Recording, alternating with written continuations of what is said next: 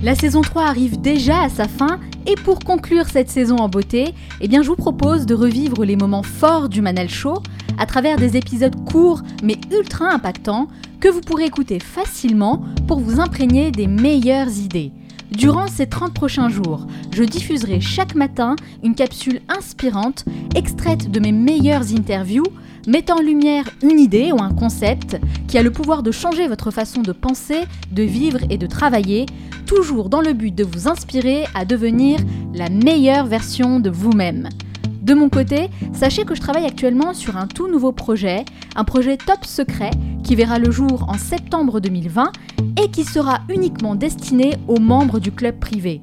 Tout ce que je peux vous dire aujourd'hui, c'est que ce concept est totalement différent de ce que j'ai pu vous proposer jusqu'à maintenant, aussi bien sur le fond que sur la forme, puisque je vous accompagnerai au quotidien, sous un tout nouveau format, avec l'objectif d'apprendre quelque chose de nouveau chaque jour.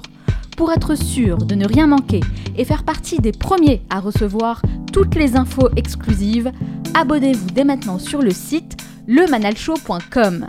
Dès votre inscription, vous recevrez un message de ma part avec la première étape pour démarrer ensemble cette nouvelle aventure.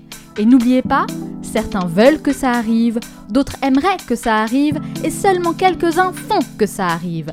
Cet épisode dure entre 5 et 10 minutes, alors soyez bien attentifs et faites partie de ceux qui font que ça arrive. Passez à l'action.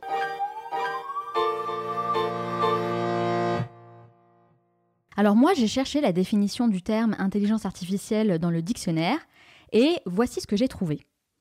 Ensemble de théories et de techniques mises en œuvre en vue de réaliser des machines capables de simuler l'intelligence humaine. Alors j'imagine que vous n'êtes pas vraiment d'accord avec cette définition. Je ne suis, je suis pas tout à fait d'accord, je suis presque d'accord, mais enfin il y a un mot-clé. Le mot-clé c'est simuler. D'accord? Donc ça dépend à quel niveau vous voulez simuler. D'accord? Euh, La réalité, c'est que effectivement, ça simule. Donc, si ça simule, c'est pas réel, c'est pas vrai. D'accord? Et donc, il n'y a aucune machine, aucune machine ne pourra penser. D'accord? C'est, la réalité. C'est que quoi qu'on dise aujourd'hui, c'est qu'elle ne peut pas penser parce que tout est basé. En gros, il y a deux, y a deux, deux choses vraiment qu'on fait dans les intelligences artificielles. On fait soit euh, des moteurs de règles, donc on a des règles, on fait si fait ça, alors fait ça, etc.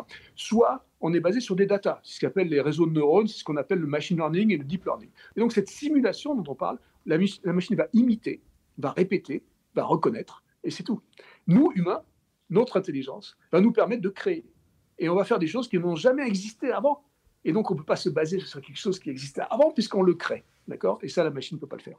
Mmh je comprends bien. Donc faire penser une machine, on n'y arrivera jamais selon vous?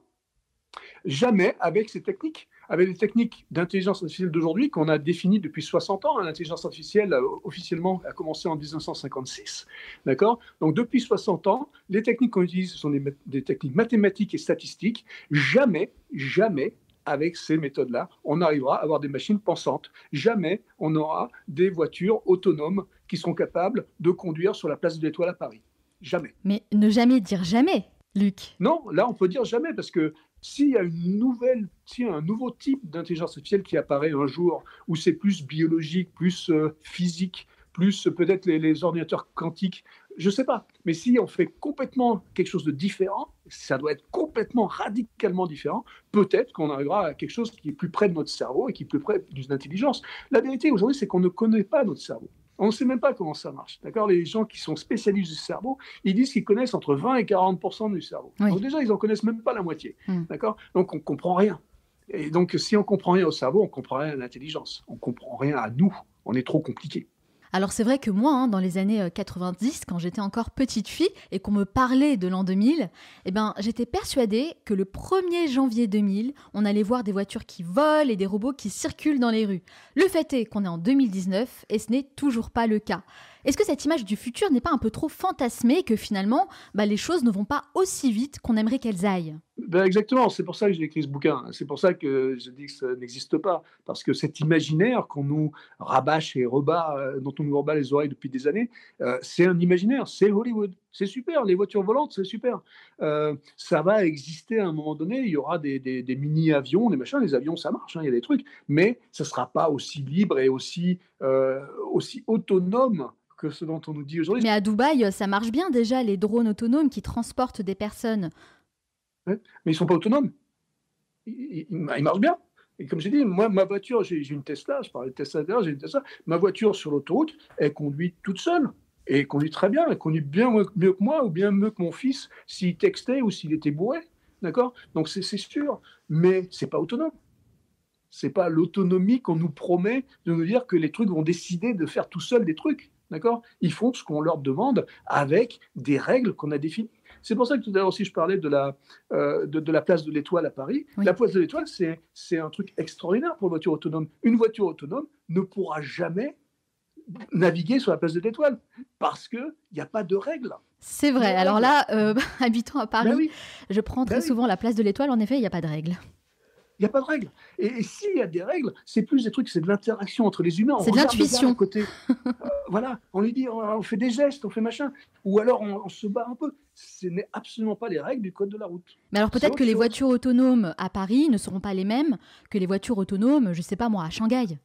Ah ben on est tout à fait d'accord. Donc là, et là, donc, on est en train de dire que finalement, c'est pas l'autonomie ultime qu'on nous dépeint avec ce qu'on appelle le niveau 5 de l'autonomie, mais ça va être des cas particuliers en fonction de où c'est, mmh. et on va s'adapter à ça, et donc chacun va s'adapter. Et donc, dans des cas particuliers, ce qu'on voit aussi aujourd'hui dans l'intelligence artificielle, il y a plein de cas particuliers dans plein de domaines, c'est bien meilleur que nous. Aux échecs, la machine est bien meilleure que nous. Mm. Au Go, la machine est bien meilleure que nous. La machine a calculé de Pascal 1642. 1642, d'accord, ça fait quand même quelques temps. Eh ben, la machine à calculer de Pascal, elle est bien meilleure que nous.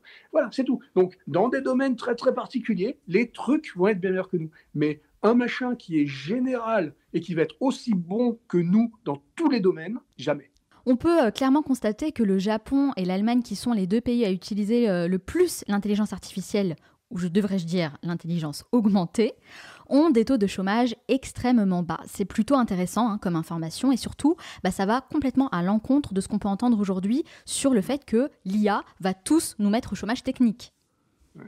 Alors, il faut être très clair que c'est pas, il faut pas être des bisounours, hein, donc il faut pas dire euh, l'IA c'est super, euh, ça va, ça va nous amener quelque chose d'extraordinaire et, et, ça va remplacer, comme, comme je vous ai tout à l'heure. Donc, il faut écouter ce discours. Je pense c'est intéressant d'entendre le fait que ça va amener du bien à l'humanité, mais ça va aussi, comme tout outil, ça peut être utilisé pour le, pour le, le, mal. D'accord? Tout dépend de l'utilisation qu'on en fait.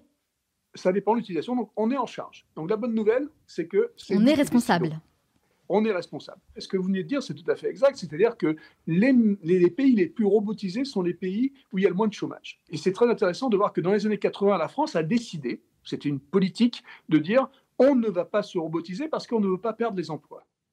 Et la vérité, c'est que ce qu'on a fait, on a perdu notre industrie. Bah Parce que justement, on ne s'est pas robotisé. Et comme on ne s'est pas robotisé, on a, perçu, on a perdu de l'efficacité. Et en perdant l'efficacité, on a perdu notre industrie. Aujourd'hui, on n'a plus d'industrie et donc, on n'a plus les emplois. Donc, finalement, 30 ans après, on a tout perdu. Un exemple que je trouve très intéressant, c'est l'exemple des, ATM, les, DAB, les distributeurs automatiques de billets. On a dit, ça va faire disparaître ou ça va réduire énormément le nombre de guichetiers dans les banques. Oui. Très bien. Mm. Entre 1990 et 2000, déploiement des DAB. Très bien. Donc on a dit, le nombre de guichetiers va descendre. On regarde les statistiques, 20 ans après, on voit que le nombre de guichetiers dans les banques a augmenté de 2%. 2%, c'est pas beaucoup, mais ça a augmenté entre 1990 et 2000. Pourquoi? Parce que les métiers se sont transformés aussi. Les métiers dans une banque sont devenus des métiers de conseil pour les gens qui travaillent au guichet, plus que des métiers de juste distribuer des sous. Et donc, en fait, aussi dans ce cas-là, les métiers ont été augmentés. C'est-à-dire que c'est des métiers qui sont plus intéressants. Les gens ont des, trouvent que leur, euh, leur, leur métier est devenu plus intéressant parce que c'est devenu un métier de contact plus qu'un métier de juste distribuer des billets. Et honnêtement, Luc, ce que, je pense, honnêtement, hein, c'est que est-ce que c'est pas finalement une bonne chose que les robots s'occupent des tâches pénibles et rébarbatives euh, et que les êtres humains se consacrent finalement à des choses beaucoup plus intéressantes et épanouissantes dans leur vie? Exactement. Mais on est tout à fait d'accord. C'est exactement ce qu'est un robot. Un robot, ça fait quelque chose que nous, on n'a pas envie de faire des tâches de robot. On n'a pas envie d'être un robot. C'est, ça nous vide le cerveau. C'est pas intéressant. On veut faire des trucs qui soient un tout petit peu plus challenging intellectuellement. La clé dans tout ça, et aujourd'hui, à cause de cette accélération du temps, la clé, c'est l'éducation. Et c'est pas l'éducation dans un domaine particulier. C'est l'éducation de base qui nous permet, nous, de nous adapter. L'adaptabilité, la flexibilité est certainement la chose la plus importante à apprendre. Apprendre à apprendre, c'est plus important.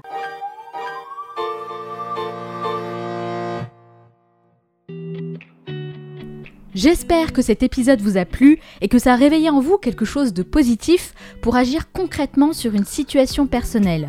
Parfois, il suffit d'une rencontre, d'un mot, d'une idée pour déclencher une prise de conscience et changer radicalement le cours de sa vie. Gardez bien ça à l'esprit. Comme je vous l'ai dit en intro de cet épisode, je travaille actuellement sur un tout nouveau projet qui sera disponible uniquement pour les plus motivés d'entre vous. Et ça, c'est un point sur lequel j'insiste vraiment, parce que si je déploie autant d'énergie, c'est pour accompagner uniquement les personnes qui sont dans la même démarche que moi. Donc, les curieux et les curieuses, passez votre chemin, clairement, ce n'est pas fait pour vous. Mais pour les autres, pour les personnes qui sont réellement intéressées et motivées, pensez bien à vous abonner si ce n'est pas déjà fait sur le site lemanalshow.com ou cliquez directement sur le lien qui se trouve dans la description de ce podcast. Ok, nous on se retrouve dès demain pour un nouvel épisode. Ciao